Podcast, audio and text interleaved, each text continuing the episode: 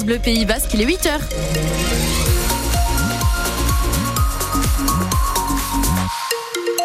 Le journal de 8 heures qui vous est présenté par Juliette Bourgo. Et c'est tout blanc à Irati. Oui, effectivement. Je suis en train de regarder la webcam des chalets d'Irati et il a neigé. Ça, c'est la bonne nouvelle. C'est le retour de la neige. Aujourd'hui, attention à ces vigilances jaunes au vent, aux crues, aux orages, aux pluies inondations et aux vagues submersions avec euh, une météo grise et pluvieuse aujourd'hui du vent d'ouest à 100 km heure et jusqu'à 13 degrés cet après-midi.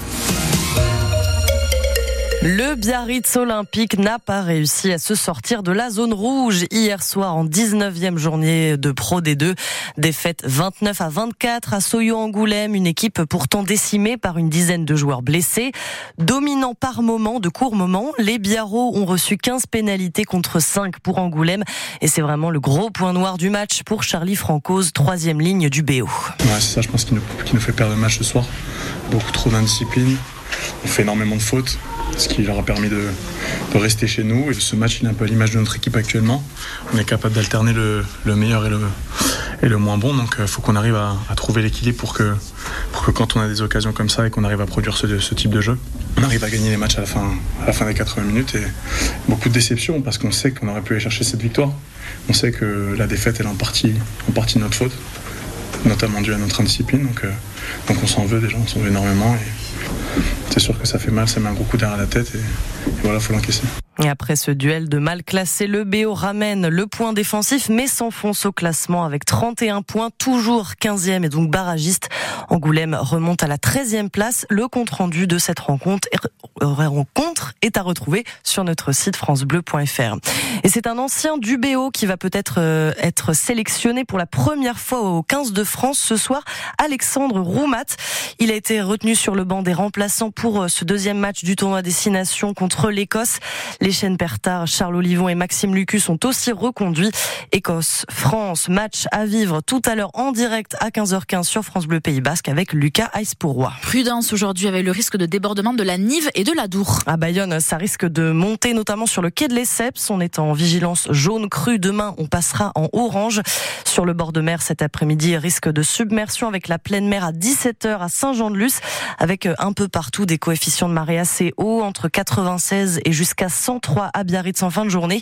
La ville a d'ailleurs interdit l'accès du trottoir en face de l'aquarium aux piétons.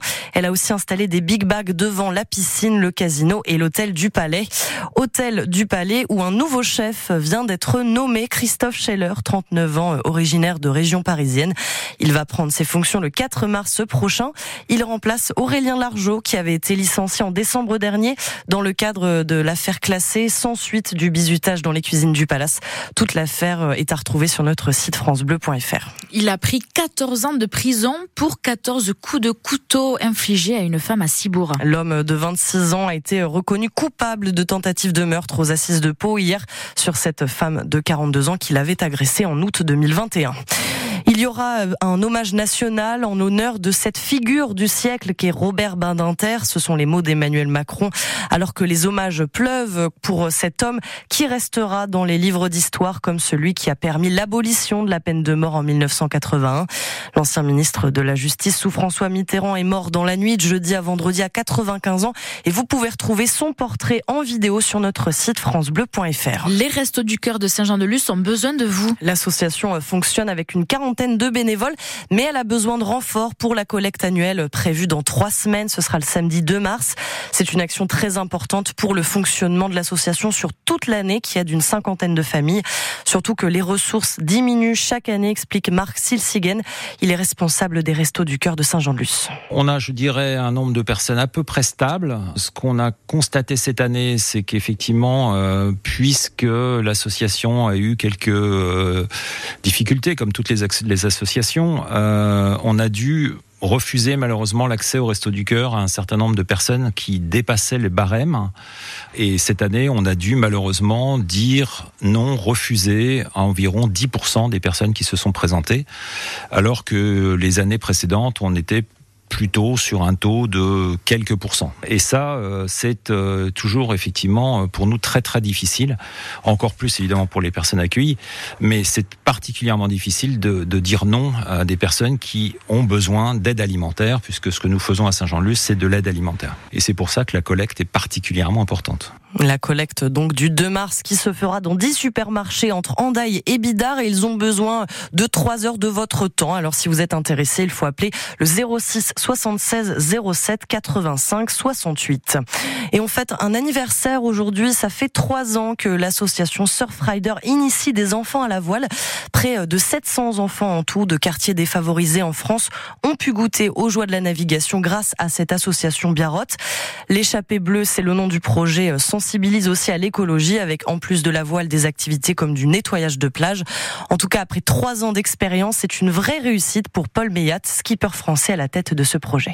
Déjà, c'est le sourire des enfants, tous ces enfants euh, qui ont une expérience de voile pour la, première fois, qui ont vu la mer pour la première fois pour certains. C'est des enfants qui partent pas en vacances, qui, sortent souvent pas beaucoup de leur, immeuble et de leur tour. Et du coup, de, leur proposer cette parenthèse, euh, bah, j'ai l'impression que déjà, ça leur a procuré beaucoup de bonheur, ça permet d'enrichir les apprentissages. Parce que quand on apprend devant un tableau, là, il y a la mise en pratique, la mise en situation, donc c'est assez génial. On va, on va vraiment localement faire des séances de voile là où ils habitent, faire des collectes, et puis finalement, après, aller au bord de la mer, ils se rendent compte que finalement, c'est les mêmes déchets qu'ils vont retrouver, mais ils ont été fragmentés par le temps. Euh, donc ça, c'est super intéressant de voir cette compréhension. Ça, c'est le peut-être le, plus beau, euh, le plus beau cadeau. Donc euh, c'est génial. Il faut continuer. Il faut essayer de les accompagner aussi ces enfants, parce que c'est pas qu'une échappée bleue, c'est qu'est-ce qu'on fait derrière. Essayer de mieux communiquer pour trouver des, des financements supplémentaires. Et l'échappée bleue qui aimerait maintenant s'implanter au Pays Basque Sud en ouvrant une antenne à Saint-Sébastien. À suivre en sport aujourd'hui, la quatrième étape de l'essor basque cet après-midi. Départ 14h depuis Saint-Jean-le-Vieux pour 117 km jusqu'à Saint-Jean-Pied-de-Port. Les coureurs doivent arriver vers 17h. Et on est en direct hein, de Saint-Jean-le-Vieux avec David Talek et Christian Bibal dès 10h pour suivre cette journée. Hier, c'est le Belge Jonas Jims qui a remporté l'étape autour de Saint-Palais avec une attaque dans la dernière côte à 3 km de l'arrivée. Et un peu plus tard, pour ceux qui suivent le foot, il y a le derby basque en Liga, 16h15. La Real Sociedad, 6e, reçoit Ochachuna, 12e. C'est euh, le dernier match pour la Real avant le huitième de finale aller de Ligue des Champions contre le PSG. Ce sera euh, à vivre en direct sur France Bleu Pays Basque mercredi prochain. Les victoires de la musique ont récompensé non pas un, mais deux artistes masculins de l'année hier soir. C'est inédit hein, pour la cérémonie et pour cause, les deux artistes ont des styles très différents puisqu'il s'agit du rappeur Gazo et de Vianney. Ça me fait du bien mentalement, ça me détruit physiquement. Et toi, qui a troqué le jeu contre le nous deux salles, deux ambiances. Deux salles, deux ambiances exactement. Dans le reste des récompenses, la chanteuse Zao de Sagazan a remporté quatre trophées. Aya Nakamura a été sacrée artiste féminine de l'année et Yame est la révélation masculine cette année.